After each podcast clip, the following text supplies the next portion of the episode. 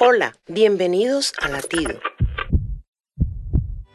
Una ancianita del país de Gales decía que Jesucristo era de su nación. Alguien le dijo, Señora, Jesús fue judío. Ella insistió, el Señor Jesús es galés porque me entiende cuando le hablo.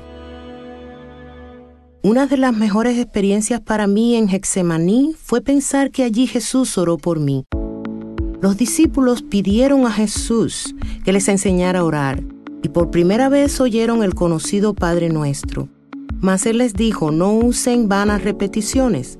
La oración debe ser reconociendo la soberanía de Dios, gratitud y alabanza, pero sobre todo debe hacerse con fe, no dudando, pues sin fe es imposible agradar a Dios. Así que pidan y llamen y se les dará. El Señor conoce tu idioma. ¿Y tú, oras con fe? Latido les llega a través del ejército de salvación.